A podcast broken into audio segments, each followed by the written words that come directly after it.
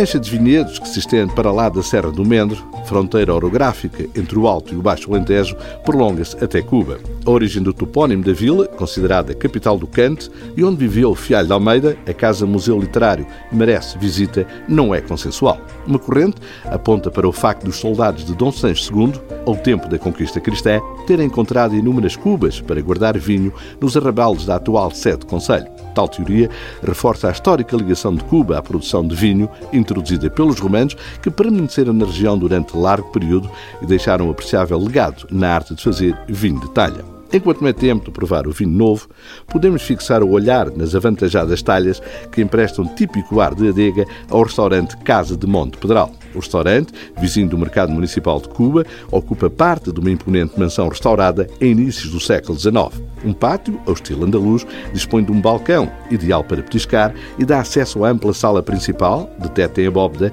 revestido a estuque. Há outras salas, reservadas para eventos. Mais recente, a vasta esplanada dispõe de um balcão de apoio para servir petiscos, no topo de um espaço agradável, cuja decoração é um tributo ao cante. A decoração, plena de rusticidade, com motivos tauromáquicos à mistura e pendurados, é uma das fortes imagens da casa, onde mora uma cozinha regional, feita à base de matéria-prima de qualidade.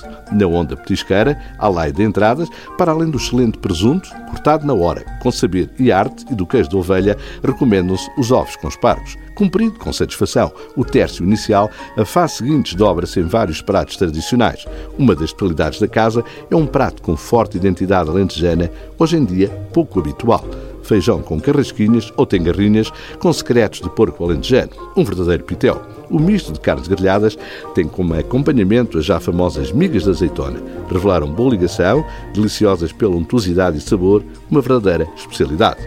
Outras sugestões, bochechas de porco alentejano estufadas, bem confeccionadas e saborosas, costeletas de borrego e lombinhos de porco com gambas. No reino dos grelhados, domina a carne de porco alentejano. Nos pratos de peixe impõem-se os bacalhaus à monte pedral ou com presunto e o arroz de tamboril. São opções para duas pessoas. Nas sobremesas, destaque para o bolo de amêndoa. Boa garrafeira, o vinho de talha 7 é um ícone desta casa, onde o proprietário pontifica pelo acolhimento peculiar e o bom nível da cozinha contribui para prazenteira refeição na adega da casa Monte Pedral, em Cuba, no Baixo Alentejo.